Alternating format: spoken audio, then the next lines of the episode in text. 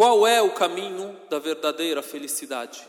Vamos agora conhecer o caminho da verdadeira felicidade, o caminho do Islã, o caminho da submissão a Deus, o caminho da crença em Deus exaltado seja. E vamos estabelecer os marcos nesse caminho, porque estaremos a andar nesse caminho durante a nossa vida inteira.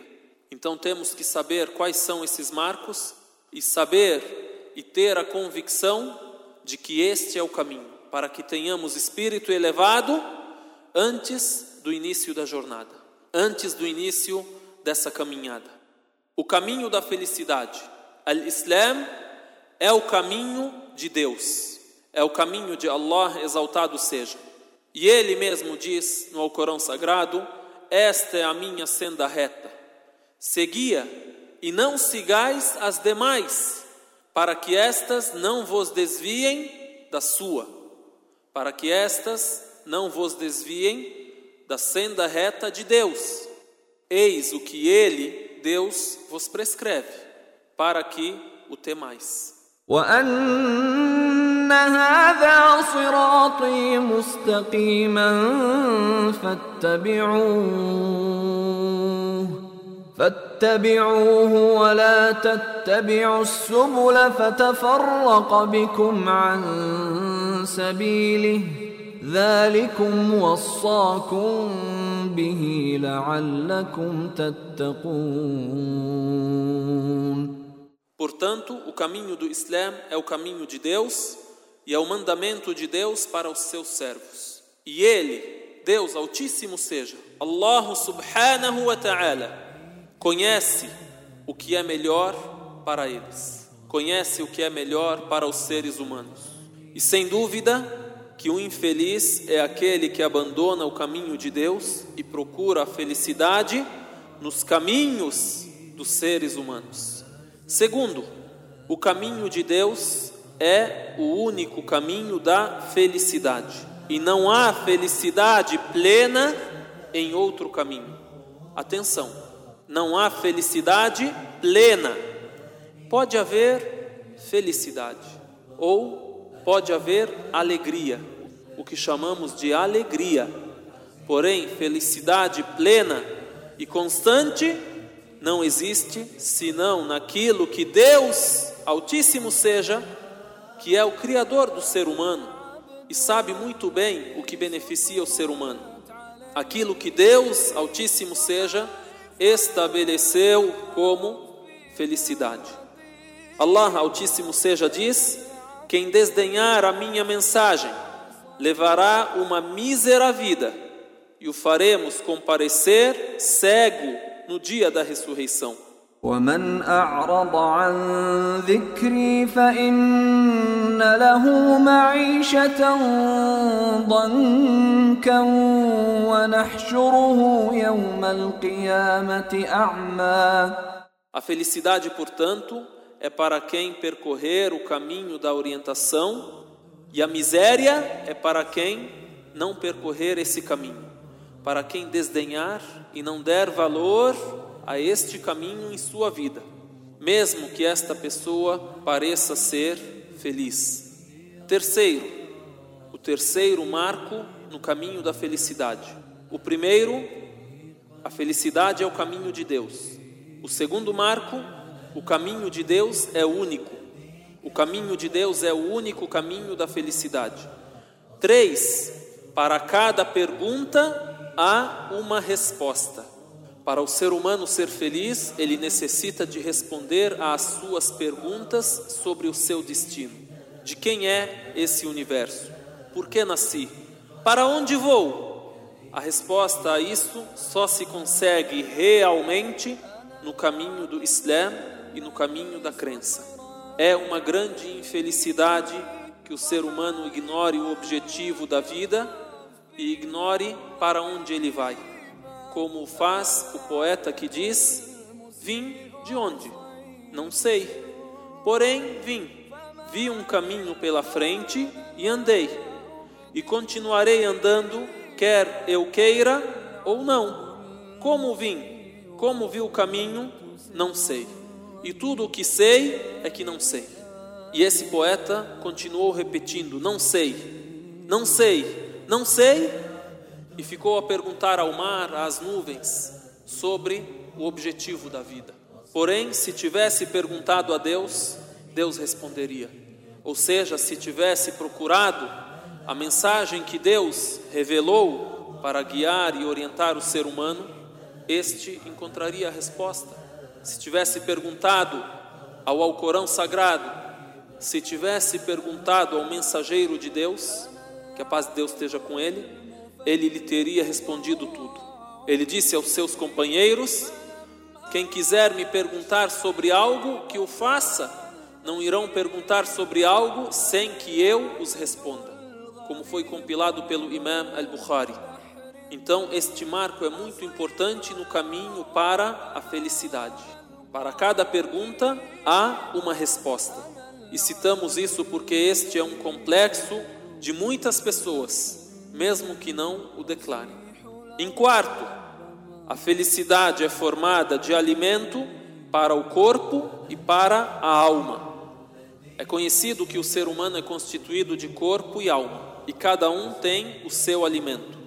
E alguns caminhos e filosofias se preocupam com o espírito e se esquecem das necessidades do corpo, causando a decadência. E o materialismo moderno, ao contrário, negligenciou o espírito e deu ao corpo tudo o que deseja. E este materialismo condenou uma grande parte da humanidade à satisfação irregular dos seus desejos a satisfação desenfreada dos desejos, a ponto de algumas pessoas se tornarem selvagens. Não conhecem limites, não conhecem justiça, não conhecem lícito e ilícito. O verdadeiro caminho da felicidade, porém, alimenta o espírito com as luzes de Deus e protege o corpo, fornecendo-lhe o que lhe é lícito e benéfico profeta Muhammad sallallahu alaihi wasallam certa vez ouviu uma palavra e a aceitou e declarou que esta palavra é verdadeira e é correta. Esta palavra diz: o teu Senhor tem direitos sobre você, a sua alma tem direitos sobre você e a sua família tem direitos sobre você. Portanto, conceda a cada um o seu direito. Esta palavra foi dita por Salman al-Farisi, radiyallahu anhu e quando chegou ao profeta sallallahu alaihi wasallam a informação de que Salman tinha dito isso, ele disse: Sadaqa Salman. Salman diz a verdade. O quinto marco no caminho para a felicidade, a melhor provisão. Cada caminho exige uma provisão. Cada caminho exige um sustento que te faz chegar até o teu destino. Qual é o teu sustento no caminho para a felicidade? a piedade, o temor a Deus, o respeito às normas de Deus. Deus Altíssimo diz: tudo o que fizerdes de bom, Allah o saberá. Portanto, equipai-vos de provisões, mas sabei que a melhor provisão é a devoção. Temei-me, pois, ó sensatos. وما تفعلوا من خير يعلمه الله وتزودوا فإن خير الزاد التقوى واتقون يا أولي الألباب O sexto marco no caminho para a felicidade, somente o conhecimento não basta. Somente o conhecimento não basta. O conhecimento do caminho da felicidade não traz a felicidade. É preciso que eu trilhe esse caminho que eu siga esse caminho, que eu percorra esse caminho. E isso explica a situação de muitos muçulmanos que não atendem às ordens de Deus e vivem infelizes e pensam que o problema está na religião. Eles se perguntam: por que somos infelizes? A resposta verdadeira é que eles conhecem o caminho, mas não o percorrem. Ou andam um pouco e então param estes devem culpar a si mesmos. Quando avistam a primeira dificuldade, param e voltam para trás. ومن الناس من يعبد الله على حرف فإن أصابه خير اطمأن به وإن أصابته فتنة انقلب على وجهه خسر الدنيا والآخرة ذلك هو الخسران E المبين dentre os homens há quem adore Alá vacilante. Então, se o alcança um bem, tranquiliza-se. E se o alcança uma aprovação, desvia sua face para voltar-se à renegação da fé. Perde a vida terrena e a derradeira vida. Essa é a evidente perdição. O sétimo marco no caminho da felicidade. A felicidade nas horas mais difíceis. A felicidade não é um sentimento que acompanha a pessoa que tem uma conquista, que tem uma alegria, que tem dinheiro, que tem saúde, que tem filhos, que tem família. Não. A felicidade está nas horas fáceis e nas horas mais difíceis essa felicidade permanece. Observe a história dos magos do Faraó, a história de Moisés quando ele debateu com Firaun e quando os magos do Faraó se tornaram crentes, se tornaram muçulmanos em um só momento. Estavam ao lado do Faraó e logo quando viram a verdade ao lado de Moisés, se tornaram muçulmanos junto com Moisés e ficaram ao seu lado. Quando tiveram fé e seguiram o caminho da felicidade, o Faraó disse a eles: Juro que vos amputarei a mão e o pé, de lados opostos, e vos crucificarei em troncos de tamareiras. Assim, sabereis quem é mais severo e mais persistente no castigo. Então os magos responderam com toda a firmeza: Juramos por quem nos criou Jamais te preferiremos às evidências que nos chegaram. Faze o que te aprouver, faze o que você deseja. Tu somente podes condenar-nos nessa vida terrena. فألقي السحرة سجدا قالوا آمنا برب هارون وموسى Então os mágicos caíram prosternados. Disseram: Cremos no Senhor de Arão e Moisés. قال آمنتم له قبل أن آذن لكم.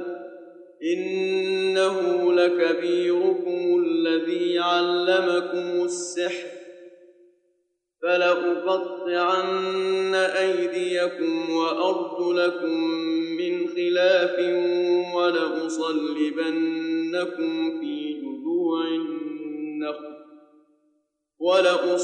ولأصلبنكم في جذوع النخل ولتعلمن أينا أشد عذابا وأبقى Faraó disse: Credes nele antes de eu vô-lo permitir?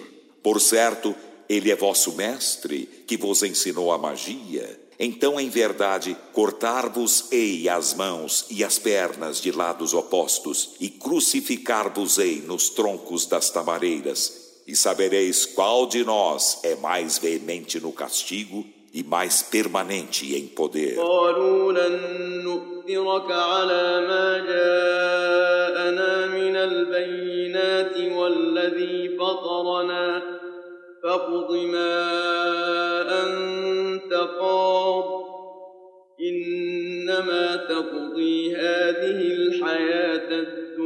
Disseram: Não te daremos preferência sobre as evidências que nos chegaram e sobre quem nos criou. Então, arbitra o que quiseres arbitrar. Tu arbitras apenas nesta vida terrena. إنا آمنا بربنا ليغفر لنا خطايانا وما أكرهتنا عليه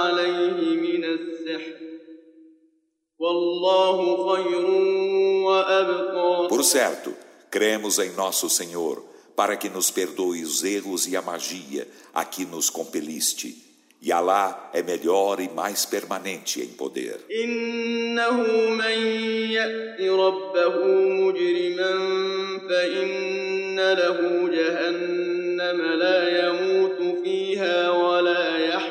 Por certo, quem chega a seu senhor sendo criminoso terá a jena em que não morrerá nem viverá.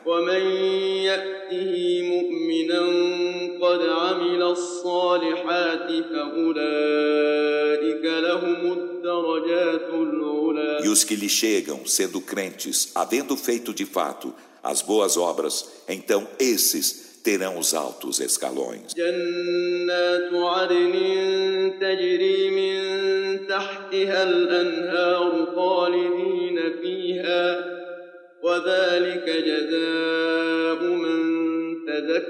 Os jardins do Éden, abaixo dos quais correm rios, nesses serão eternos. E essa é a recompensa de quem se purifica. Reflitam sobre essa história. Eles só se firmaram nesse caminho, no caminho da crença e no caminho da submissão a Deus, alguns instantes depois de terem adquirido a fé, porque se tornaram felizes com a crença. E a felicidade facilita as dificuldades. E o profeta Muhammad, que a paz de Deus esteja com ele, descreveu a situação dos profetas e dos piedosos na hora da aflição, dizendo: Eles se alegravam mais com a aflição do que vocês se alegram com as dádivas, do que vocês se alegram com as coisas boas que têm. E o oitavo marco no caminho para a felicidade, da vida terrena para o paraíso. Min ad-dunya ila jannatin na'im. É conhecido que a vida do ser humano é constituída de três etapas. A primeira, nesse mundo, esta nossa vida. A segunda etapa, no túmulo, após a morte. E a terceira, no dia da ressurreição. E o caminho da felicidade passa por todas estas etapas. Não podemos resumir a felicidade a uma dessas etapas. A quem praticar o bem, seja homem ou mulher, e for crente nessa vida, lhe concederemos uma vida agradável, agora nessa vida, e o premiaremos com uma recompensa de acordo com a melhor das suas ações, ou seja, na vida no túmulo e na vida após a ressurreição, na vida eterna, de acordo com a melhor das suas ações na vida terrena, na primeira etapa. O versículo por completo, então, a quem praticar o bem, seja homem ou mulher, e for crente, lhe concederemos uma vida agradável e o premiaremos com uma recompensa, de acordo com a melhor das suas ações. من عمل صالحا من ذكر أو أنثى وهو مؤمن فلنحيينه حياة طيبة ولنجزينهم أجرهم بأحسن ما كانوا يعملون Ou seja, quanto à felicidade do crente, ele terá uma vida feliz, tranquila, mesmo que tenha poucas riquezas. E quanto à felicidade do crente no túmulo, lemos que o profeta Muhammad sallallahu alaihi wasallam disse: "O crente em seu túmulo está num jardim verde, e o seu túmulo será ampliado setenta vezes, e lhe será iluminado como a lua cheia ilumina a noite." E quanto à felicidade na outra vida, Deus Altíssimo seja diz: